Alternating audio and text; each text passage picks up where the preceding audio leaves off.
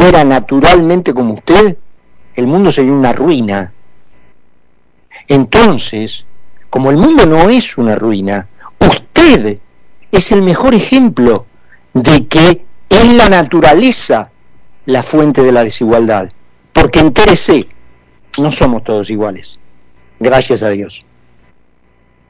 Y ahora sí, nos vamos a ir a presentar eh, a un contraste enorme, ¿no? Con lo que veníamos hablando, si lo ponemos esto en términos personales. Me refiero a Nicolás Marcellian. Nico es un argentino que circunstancialmente ahora está en la Argentina, pero que vive en Londres y que por las de él se instaló en la frontera de Polonia y Ucrania para ayudar a los refugiados, sin que ninguna imposición solidaria estatal se lo impusiera. Nico querido, ¿cómo estás? Aquí en Concepto Carlos Mira. Hola Carlos, muchas gracias por, por invitarme. Al contrario, querido, un placer escucharte y bueno, deseoso de escuchar tu experiencia, nada menos que en una de las fronteras más calientes del mundo hoy, la muy generosa Polonia, que ha recibido millones de refugiados ucranianos y a donde vos fuiste a ayudar. Contame lo que viviste. Sí, a ver, empiezo por, por el principio. Como bien contaba, yo estoy viviendo en Londres, justo ahora estoy unos, unos días en Buenos Aires, pero ahora dentro, dentro de poco vuelvo para allá. Y la verdad que estando en Europa, uno la, invasión rusa lo, lo, interpela de otro lugar, ¿sí? siendo entre Europa y Ucrania un país cercano, al mismo tiempo con, con varios amigos ucranianos y rusos allá en Londres, la verdad obviamente que, que por lo menos se sintió, se sintió distinto desde mi lado. Y tenía ganas de ayudar, no sabía bien cómo, para ser honesto al principio, si, donar a una, a una ONG ahí en Londres o, directamente a alguna que esté en territorio. Y pensando un poco también con mi hermana, que, que, vive en Barcelona, un día me llamó, Verónica se llama, y me dijo, ¿qué, ¿qué opinas si, si vamos para la frontera? Sabíamos que se necesitaba mucha ayuda, nos habíamos contactado ya, con gente en este proceso de, de, ver cómo ayudar. Y la verdad que no lo dudamos ni un segundo, y al, a la hora ya teníamos pasajes para, para irnos a Cracovia. Eh, a los dos días llegamos allá, alquilamos un auto y nos fuimos directamente para, para la frontera, sin una ONG, institución o agencia, simplemente movilizados por, por las ganas de ayudar y tratar de aportar nuestro granito de arena. Eh, y ahí fue que fuimos. Eh, desde Cracovia tenés tres o cuatro horas hasta la frontera, que como bien decías es una de las, de las fronteras más calientes, especialmente porque es donde pasa la mayor cantidad de, refugiados ucranianos para, para ir a Polonia. La situación es crítica, mucho peor de lo, de lo que me esperaba antes de llegar. Pensar que miles de personas cruzan todos los días tratando de escapar a las bombas y al sufrimiento que tienen que pasar ahí en, en Ucrania. 99% son mujeres y niños, porque los hombres no pueden salir, se tienen que quedar luchando obligatoriamente. Y lo primero que, que vi cuando llegué a la frontera es una, una fila llena de chicos iría la misma fila que, que, uno puede ver si va a un jardín de infantes, pero la diferencia es que estos chicos estaban peleando por su vida. Eh, en general, en promedio, tardan tres días en llegar a la frontera, ya que entre las fuerzas rusas y un montón de gente que, queriendo escapar, se hace muy difícil para ellos moverse dentro, de Ucrania cuando se quieren ir. Eh, y cuando llegan tienen que esperar entre 4 y 8 horas para cruzar. Estamos hablando de temperaturas de, de menos 10, menos 15 grados y muchos de estos chicos y también mujeres pasaron días encerrados en sótanos, por lo cual cuando salen por ahí sin ver la luz durante mucho tiempo, se enferman, tienen frío y llegan, te diría, casi con lo último, al punto que cuando estábamos allá, un chico literalmente murió de frío mientras estaba esperando cruzar a, a Polonia porque su, cuerpo no aguantó. Me imagino que físicamente, pero también obvio emocionalmente para, para chicos de entre, no sé, uno y cinco o seis años, teniendo que, que, escapar a bombas, teniendo que dejar a, sus padres, teniendo que dejar a, sus hermanos, a sus abuelos, sin entender mucho, pero al mismo tiempo me imagino que entendiendo todo. Y a veces es, es, difícil, ¿no? Para, para gente que está viviendo afuera, especialmente en Argentina, que, estamos lejos de entenderlo. Pero siempre digo lo mismo, es, imagínate que, tus hijos, tenés un día los tenés que despertar 5 de la mañana, en medio de bombas cayendo, pensaste que tenías toda la vida para decirles adiós y tenés 5 minutos y no sabes si los vas a volver a ver, porque vos te tenés que quedar luchando allá. Sabes que tus chicos, tus chicos van a estar a la deriva, ¿sí? tratando de llegar a un lugar seguro, sin comunicación, porque la mayoría de ellos no están comunicados con, las personas que, dejan atrás. Entonces la verdad que, es duro, es muy duro digamos, ver esa situación y ver el sufrimiento por la decisión de, una persona que, un día se despertó y dijo, bueno, vamos a, invadir. Sí, eh, realmente cuesta creer que personajes mundiales, entre los que incluyo a muchos de acá, o empezando por los de acá, siguiendo también, por ejemplo, por el Papa Francisco, no puedan verbalizar siquiera el término invasión, no, no puedan verbalizar siquiera la palabra Putin. Realmente es increíble, ¿no? Es increíble este, y, y vinculo lo que estás contando con lo que era el tema de hoy en Buenos Aires, que la vicepresidente no haya tenido en un acto como el de hoy una palabra pública de repudio a un criminal que está matando chicos en, la, en las condiciones que cuenta Nicolás? Una palabra. Nico, ¿y, qué pudieron hacer? La verdad que un poco de todo. Digo, cuando llegamos nos dimos cuenta que, faltaban que faltaban muchas cosas en, los centros de refugiados y, en la frontera que los centros de refugiados que están cerca de la frontera es donde donde la gente que cruza eh, va por, por unos días antes de, definir qué hacen después, que la verdad que la, incertidumbre para ellos es, gigante, bueno, no saben dónde ir, no saben qué hacer. Em, entonces empezamos yendo a los centros de refugiados, entendiendo que faltaba, y ahí eh, pedimos plata a amigos, conocidos y familiares, que aprovecho porque la verdad la respuesta fue, fue asombrosa. Y ahí empezamos a, recorrer por todos lados, comprando medicamentos, comprando antibióticos, comprando comida, comprando ropa. Eso por un lado, después ayudando en los centros refugiados. Nosotros estábamos durmiendo ahí con, los refugiados. Em, entonces ayudando a recibirlos, ayudando en la cocina y al mismo tiempo también transportando gente, ¿sí? que cuando llega a la frontera no sabe eh, dónde ir o si tiene no sabe cómo ir. Y ahí aprovecho para, para, contar una historia de, de, Ana. Nosotros cuando estábamos en, Medica, que es, una de las fronteras de, entre Polonia y Ucrania, levantamos a una familia, eran tres, era la madre y dos hijos. Ana, la hija de 16, era la única que hablaba inglés, por lo cual con ella nos, nos comunicamos durante, durante todo el trayecto, que fueron cuatro horas hasta, hasta Cracovia, que los dejamos en un centro de refugiados. Y ella nos contaba esto, nos contaba que, que un día, digo, cuatro días antes o tres días antes de, cuando nos encontramos con ella, se despertó en la mitad de la noche por, por el ruido de las bombas, ¿sí? miró afuera y vio como un, edificio se estaba literalmente colapsando. Em, ahí el padre le dijo, se tienen que escapar, se tienen que ir ya.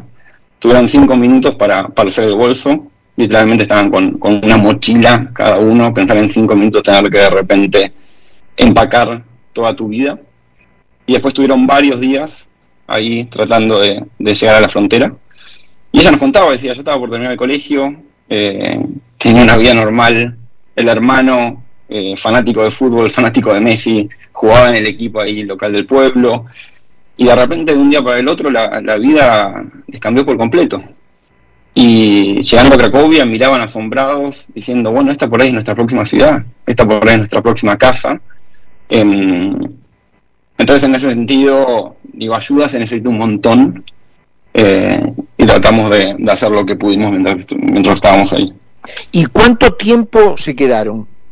Una semana, nos quedamos, una semana. Yendo por todos lados, mismo el primer día que estuvimos ahí, hicimos 1200 kilómetros, de las creo que, no sé, 4 de la mañana hasta las 3 de la mañana del día siguiente, recorriendo farmacias, recorriendo supermercados, recorriendo centros de refugiados, eh, yendo a la frontera de vuelta tratando de aprovechar el tiempo que teníamos ahí. Y esto fue, eh, repetir una vez más, en base a iniciativa y hasta fondos propios, digamos, o sea, nadie, nadie los ayudó. No, nadie. Obviamente ahí una vez que, que uno va, termina termina conectándose con diferentes personas, diferentes agencias, instituciones que están, sí, para ayudar, pero por lo menos el motivo principal que nos llevó a ir fue, como dije, movilizados por, por el sufrimiento de la gente y queriendo aportar nuestro granito de arena. Em, y como estábamos cerca, dijimos, bueno, la verdad que, tenemos tiempo, tenemos gente obviamente que seguramente nos va a bancar con términos de fondos, por lo cual sí, fue una decisión 100% propia. ¿Y viste otros Nicos eh, eh, haciendo lo mismo? La verdad que ahí sí, se puede rescatar algo, la verdad que es difícil obviamente en toda esta situación, pero diría que, es la ayuda de mucha gente alrededor del mundo. No te diría que eran, eran miles, pero sí gente que, que, parecía a nosotros se quiso involucrar y, viajaba para dar una mano como, como podía, ya sea aportando fondos o, aportando tiempo. Eh, y los refugiados lo veían. Los refugiados, mismo ayer charlaba con, con Ana, con esta chica que llevamos en su momento a Cracovia, que seguimos en contacto, y ella nos decía, la verdad que después de estar tres días a la deriva, habiendo perdido mi casa, mi familia, yo no sabía con qué me iba a encontrar. Y llegar a la frontera y de repente ver a, tantos voluntarios y, gente dándote un abrazo, gente dándote un chocolate a los chicos, y después, bueno, en nuestro caso nosotros, pero había miles de personas transportándolos a diferentes lugares, llegando a los centros de refugiados, un montón de polacos ahí dando una mano, aportando, sí, desde bienes hasta tiempo, eh, y lo notaban, y lo notaban, y eso por lo menos dentro de, mm. todo este sufrimiento, que un poquito de alivio, si así se puede decir, y ahí aprovecho algo que, que mencionabas al principio, la generosidad de Polonia y de los, de los polacos enorme, gran, chapeau, gran, chapeau para Polonia, ¿no? Totalmente. Creo que ahora están como 2.5 millones de, ucranianos en, en, Polonia y los siguen recibiendo y la gente los sigue acompañando, los sigue alojando en sus casas, los ayuda como puede, consiguiendo trabajo, tratando de comunicarse con sus seres queridos en, en Ucrania. Entonces la verdad que ahí sí me tengo que sacar el sombrero. ¿Y cuál es el, sentimiento que recogías de la gente que ayudaste, eh, Nico? Es decir, eh, ¿podían procesar racionalmente lo que estaba ocurriendo? Eh, ¿O simplemente lo único que atinaban era escapar? Creo que, creo que es más lo segundo. al principio cuando obviamente llegaban y estaban, estaban tratando de escapar, era como más que nada un, un sentido de supervivencia, creo que no pensar tanto, porque mismo en situaciones, si, uno piensa, creo que eso también es, contraproducente a la hora de tratar de tener que moverse y tener que, actuar rápido. Em, pero luego en los centros refugiados, cuando la gente estaba un poco más tranquila, sí, obviamente uno sentía la desazón y el sufrimiento, ¿sí? al darse cuenta que ya en un lugar seguro habían, habían perdido todo. y habían perdido de vuelta su hogar, su familia, su vida, su trabajo. Y era loco porque mismo ellos nos preguntaban a nosotros, algunos de los refugiados, bueno, tengo que elegir un país para vivir, ¿cuál me recomendás? ¿Me mm. recomendás que vaya a España, Italia, Francia? Eh, incertidumbre, para, para ellos era, era total. Y al mismo tiempo las mujeres teniendo que cuidar de, de uno, dos, tres, cuatro, cinco hijos eh, y todo esto sin saber lo que iba a pasar con el padre, con el abuelo, con el hermano. Exactamente, exactamente. Hay gente que todavía no hablaba por, por varios días, que está tratando de comunicarse. Es decir, con la rama con la rama masculina de la familia, digamos, ¿no es cierto? Sí, sí, sí la rama masculina, todos, todos se tienen que quedar en, en Ucrania, salvo excepciones muy muy puntuales, como si sos, digamos, padre, padre único, digamos, viudo, o, o si tienes algún tipo de enfermedad muy particular, pero si no, eh, los hombres tienen que quedar. Y es por eso que, los centros refugiados parecían un jardín de infantes, la cantidad de chicos que había jugando por todos lados.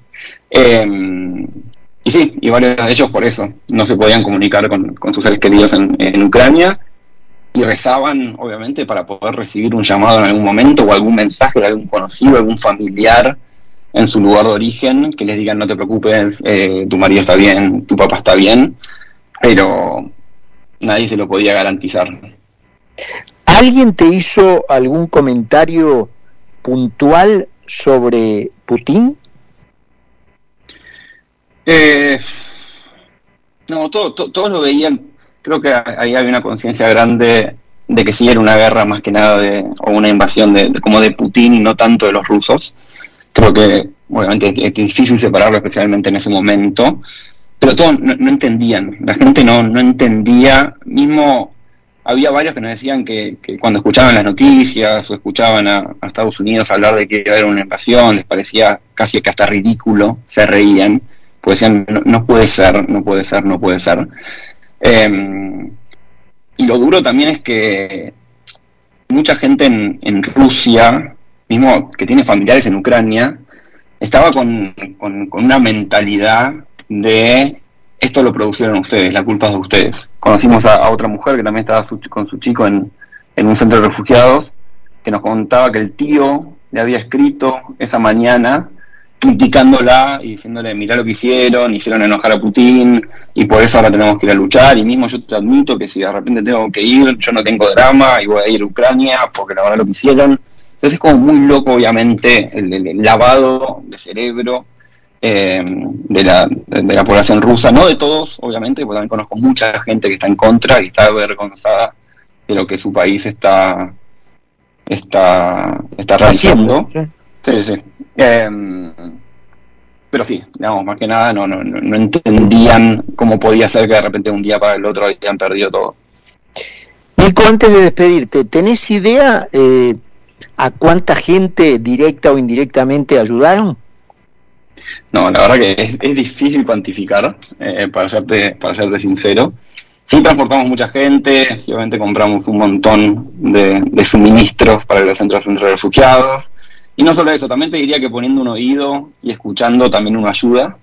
Eh, tratamos en esa semana de, ayudar lo más posible. Honestamente casi no dormíamos. Eh, nada. Costó volver a la realidad también, no te voy a mentir. Cuando volví a Londres, obviamente todo me parecía muy superficial. Y con esto no digo obviamente que, el mundo tiene que parar por esta invasión, pero creo que sí algo que me llevo es que en general como sociedad y como mundo tenemos que tener un poco más de conciencia de lo que está sucediendo, porque lo que está pasando es real, están matando gente, hay 10 millones de personas que tuvieron que irse de sus casas, 6 adentro de Ucrania y 4 afuera. Entonces creo que más que nada lo importante es que podamos tomar un poco de conciencia y un poco esto que decías por ahí de, de los políticos. En general es muy fácil hablar, digo, como juzgando o suponiendo cosas, pero cuando uno está ahí y ve sufrimiento de millones de personas que todos los días están pensando por qué, por qué, por qué, ahí todo queda muy chico, la verdad, al lado de ese pensamiento.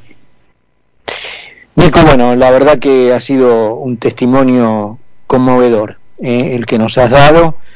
Eh, te agradezco en nombre del ciudadano medio argentino lo que has hecho por las tuyas, con parte de tu familia, eh, arriesgando tu vida también, digámoslo.